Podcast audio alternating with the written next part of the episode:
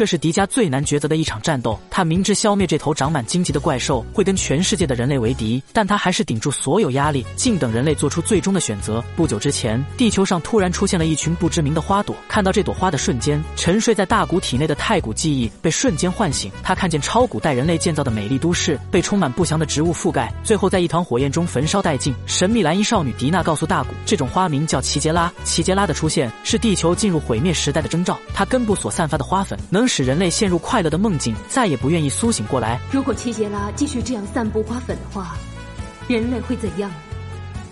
会很快乐啊。然后呢？没有痛苦的灭亡。奇杰拉的根茎很快蔓延至了整个地球，甚至连胜利队队员都被奇杰拉的花粉诱惑。眼下唯一清醒之人，只剩下了被超古代光芒守护的大古。焦头烂额之际，迪娜的父亲卢克赶到现场。原来三千万年前的超古代人类沉浸在奇杰拉制造的幻境中，无法自拔，最终走向了灭亡。而迪娜和卢克这对父女便是超古代时期的幸存者。他们之所以回到这里，是因为奇杰拉花朵的两大功能：一个是让人类进入快乐的幻境，另一个功能可以让人类的脑细胞。充满活力，以此获得传说中的永生。差不多，我们该走了。待在这个星球上，我们会被毁灭。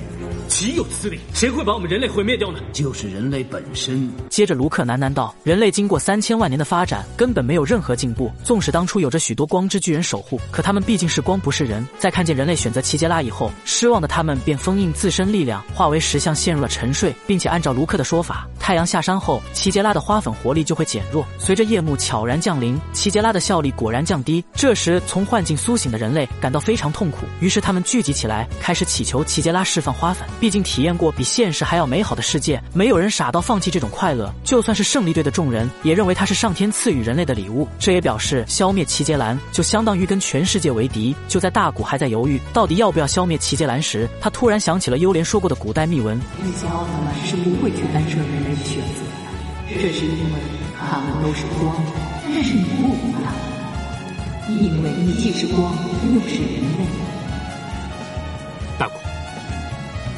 去做你认为对的事情吧。下一秒，大古立刻变身迪迦奥特曼，与齐杰拉陷入了苦战。片刻之后，眼看迪迦胡搅蛮缠的齐杰拉释放藤蔓，牢牢困住光之巨人的同时，还频频释放强力闪电。这时，拥有美好童年的小男孩，不像被生活所迫的成年人一样沉迷欲望。他看见苦苦奋战的迪迦恢复清醒，要求父亲烧掉齐杰兰花。而此时，防卫军也如梦初醒，做出了自己最后的选择：让我也痛苦吧，把奇杰拉烧了。在胜利队的帮助下，迪迦脱离了奇杰拉的束缚。得知人类做出正确的选择后，迪迦不再放慢自己的行动。只见他先是释放栽佩利敖光线，粉碎了奇杰拉花朵的身躯，然后凭借高温能量将敌人的根茎与本体同时烧毁，彻底泯灭。谢谢你，迪迦。对不起，我不想把你们也一起害死。没关系，迪迦，我们托你的福，知道了什么才是真正的生命。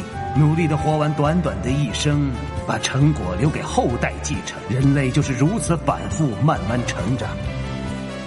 真的很了不起。失去齐杰拉加持的妇女原地消失在了天际。事后如获新生的胜利队感慨道：“迪迦明知会与全世界为敌，可还愿意拯救人类。但大古表示，最后能够打败齐杰兰的原因，还是来自于人类本身。”好了，就到这里，关注我，带你速看更多奥特曼。